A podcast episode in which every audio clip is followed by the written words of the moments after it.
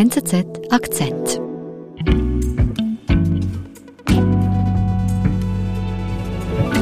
Hallo Nadine. Hallo Birgit, schön bist du bei uns. Danke für die Einladung. Ich muss aber auch sagen, ich habe ein wenig Respekt vor unserem Gespräch, weil wir uns doch mit einem sehr heiklen Thema befassen, nämlich am sexuellen Missbrauch. Ja, das war genau auch meine Situation, als ich mich entschlossen habe, darüber zu schreiben. Mhm. Schwieriges Thema, aber trotzdem ist eine Notwendigkeit da, eben darüber zu berichten, zu sensibilisieren, dass man hinschaut, hinhört. Gleichzeitig aber auch muss ich kritisch bleiben und Distanz einnehmen, vor allem bei Geschichten, bei denen es keine Zeugen gibt. Mhm. Und du hast dich mit einem konkreten Fall befasst. Um wen geht es denn da? Es geht um eine Frau, späte 50er. Ich nenne jetzt keinen Namen, weil es wurde dann alles sehr schwierig. Darum habe ich mich entschieden, sie nicht namentlich zu nennen. Mhm. Diese Frau hat sich bei mir telefonisch eines Tages gemeldet im Spätsommer 2020 und zwar auf eine Kolumne, die ich geschrieben habe zum Fall Jeffrey Epstein. Und in der Kolumne ging es um Frau Maxwell, die ihrem Ex-Geliebten äh, junge Frauen zugehalten hat, ihm und seinen Freunden mhm, die dann missbraucht wurden. Ja, mhm. genau, die missbraucht wurden. Und die Frau am Telefon sagte mir, warum immer so in die Ferne schauen, solche Dinge würden auch bei uns passieren. Oh. Ihr sei etwas Ähnliches passiert ob ich interessiert sei an ihrer Geschichte. Sie würde sie mir gerne erzählen. Eine Frau erinnert sich, wie sie als Kind jahrelang sexuell missbraucht wurde. Und Birgit Schmid sieht sich plötzlich in der schwierigen Lage, die Berichte des Opfers zu hinterfragen. Birgit, du hast also im Sommer 2020 diesen Anruf von der Frau bekommen. Was hast du dann gemacht? Also zu diesem Zeitpunkt wusste ich noch überhaupt nicht, ob ich darauf eingehe, ob ich etwas schreiben würde. Die Frau hat mir dann gesagt, sie schicke mir mal ein paar Texte, weil seit einigen Jahren hat sie begonnen, ihre Geschichte aufzuschreiben mhm. im Hinblick auf ein Buch. Sie hat mir ein paar Texte geschickt, ich habe die gelesen, fand vieles ziemlich unfassbar bis unglaublich, was sie aufgeschrieben hat. Mhm. Aber äh, es wurde dann etwas berührt und ich habe mich entschlossen, die Frau mal zu treffen. Und wie ist das vonstatten gegangen, dieses Treffen? Wir haben uns in einem Café getroffen. Ich habe sofort gemerkt, dass da wirklich ein Leiden vorhanden ist, mhm. dass die Frau etwas erlebt hat. Was hat sie dir erzählt? Sie wurde als Kind angeblich sehr schwer sexuell missbraucht. Und zwar fand der Missbrauch in der Familie statt. Ihr Stiefvater ist der mutmaßliche Täter. Es hat begonnen, als sie ungefähr sieben Jahre alt war. Ihr Stiefvater hatte Schwierigkeiten mit seiner Firma und hat dann quasi dieses kleine Mädchen als Lohn in Anführungsstrichen einem Mitarbeiter zur freien Verfügung gestellt und sie wurde dann offenbar missbraucht von diesem Mann. Dann kamen weitere Männer dazu und schlussendlich hat auch, war auch der Stiefvater übergriffig. Dazu kam körperliche Gewalt. Mhm. Dazu muss ich sagen, die Frau hat alles erst nach 40 Jahren zum ersten Mal erinnert.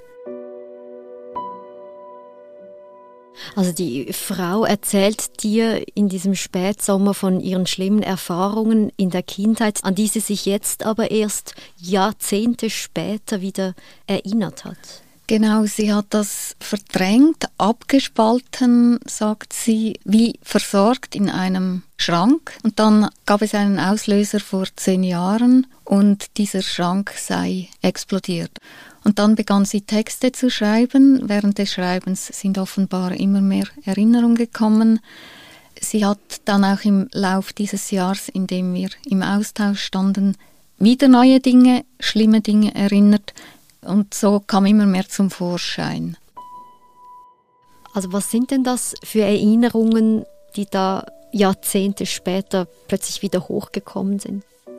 Zum Beispiel deutet sie an, dass sie wirklich Opfer eines pädophilen Rings wurde in den 70er Jahren. Mhm. Es gibt Szenen mit mehreren Männern, mehreren Kindern. Mhm. Sie erinnert sich dann zum Teil detailgetreu an Gespräche. Einmal war ein Russe dabei, der hat von den Kindern als Tierfutter gesprochen. Mhm. Also wirklich ganz grässliche Szenen, die mhm. sie ausführlich beschreibt.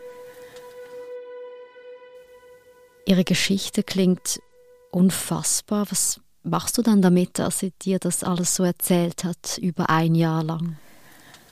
Also für mich, als ich mich entschlossen habe, darauf einzugehen, war für mich klar, ich möchte ihre Geschichte erzählen, so wie sie sie erinnert.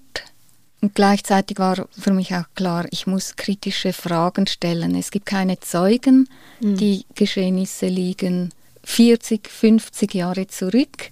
Und das habe ich ihr auch von Anfang an gesagt, ich muss auch über die Erinnerungsfähigkeit reflektieren, die Verlässlichkeit der Erinnerung befragen mhm. und habe dann auch äh, mit Fachleuten gesprochen.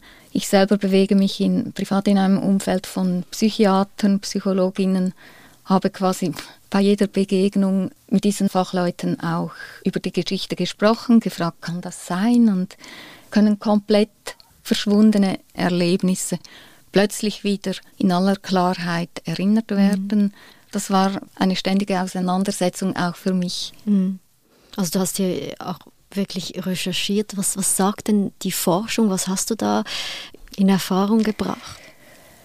Es ist umstritten, dass komplett vergessene Ereignisse nach so vielen Jahren wieder so plastisch in Erinnerung kommen können. Mhm. Es gibt den Begriff der False Memory, dass Erinnerungen durch äußere Ereignisse oder Informationen, die man jemandem gibt, wie getriggert werden. Mhm. Also eben auch falsche Erinnerungen. Und dass vieles schon auch Imagination sein kann.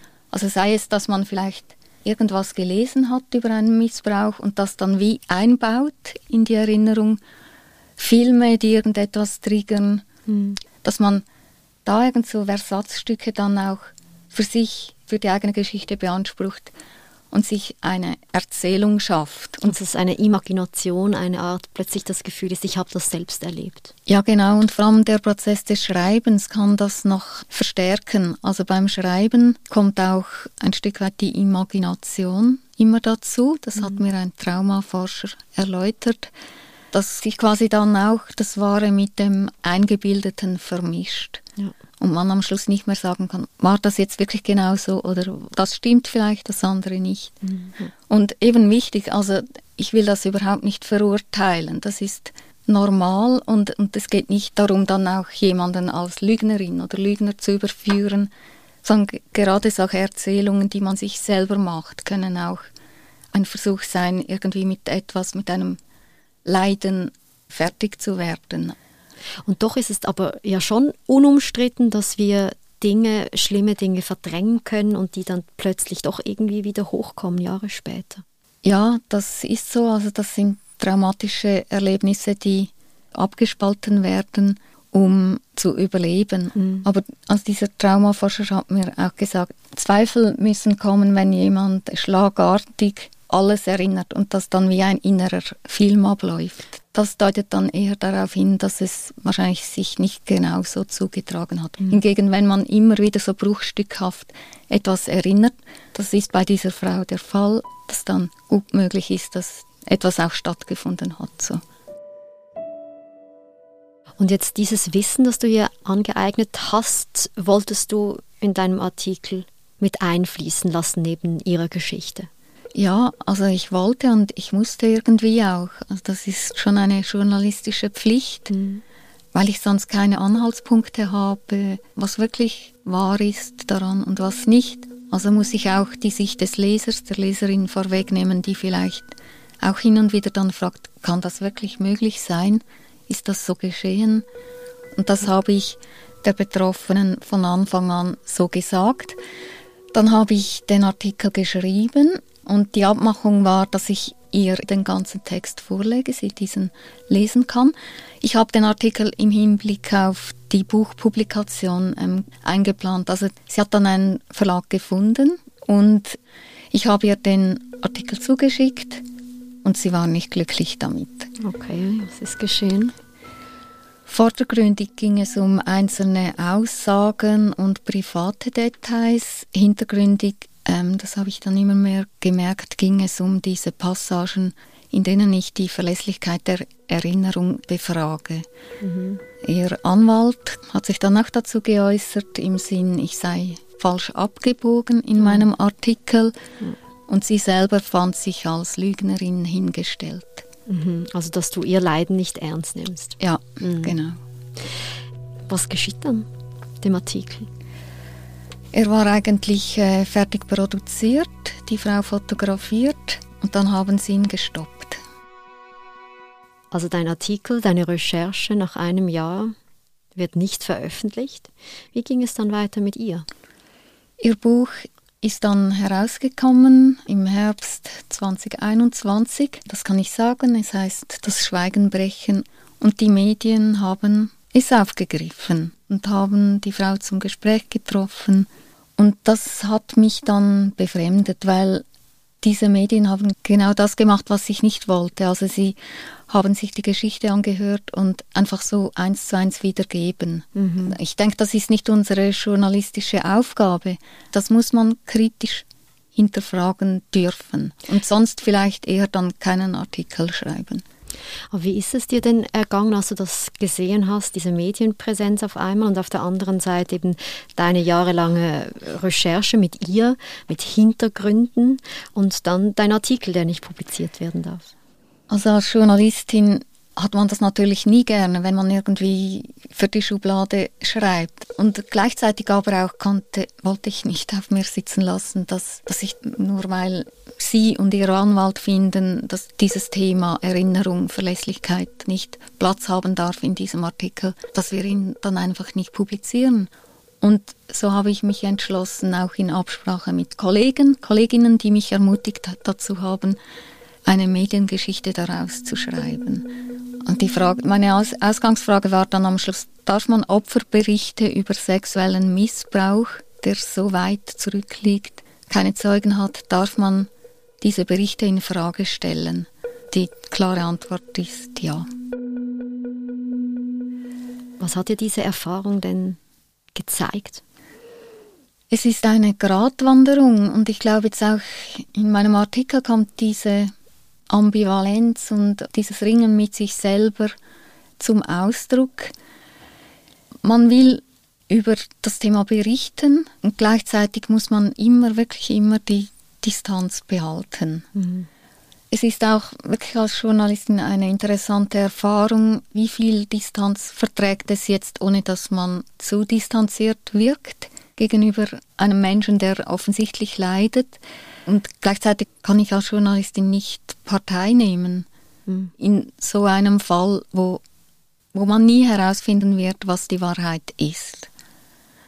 Was würdest du denn sagen, sind die Gefahren, wenn jetzt eben die Medien im Zweifel dem Opfer einfach glauben und eben ja nicht hinterfragen? Ich finde das sehr gefährlich. Also es gibt auch diese Aussage, das Opfer hat immer recht. Aber wenn man so mit dem medialen Mainstream geht, der nicht mehr hinterfragt, werden auch Menschen, die wirklich Schlimmes erlebt haben und das nicht mehr so, so im Detail erinnern, ausführlich erinnern. Dass man dann denen, die vielleicht noch das erinnern, dann verschwommen nach jenes, mhm. dass man denen nicht mehr glaubt. Ja. Und doch habe ich das Gefühl, im Zweifel ist es einfacher, einer Person zu glauben, weil der Schaden ist ja größer, wenn man jemandem nicht glaubt, der wirklich Schreckliches erlebt hat, als wenn man jetzt jemandem glaubt, der einen Missbrauch erfindet. Dass der Schaden, auch der psychologische Schaden, vielleicht mhm. größer ist. Also ja, ich teile diese Haltung insofern, also ich, ich, ich denke auch in diesem Fall, ich glaube auf jeden Fall, dass sie Schreckliches erlebt hat. Wie genau, wie oft, es spielt wahrscheinlich unter dem Strich keine Rolle. Sie hat Schreckliches erlebt, man sieht die Folgen, man spürt es und man soll das Leiden anerkennen, auf jeden Fall. Mhm. Aber also wenn man dann ein Buch darüber schreibt und ich bin Journalistin, dann kommt meine journalistische Aufgabe dazu und dann muss ich hinterfragen.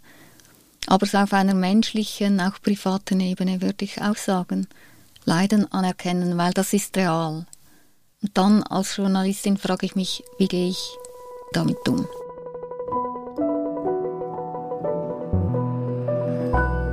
Da hast du dir keine einfache Aufgabe gemacht, liebe Birgit. Nein. Danke, dass du dich hier noch einmal ein bisschen aufs Glatteis gewagt hast. Danke uns. für die Einladung.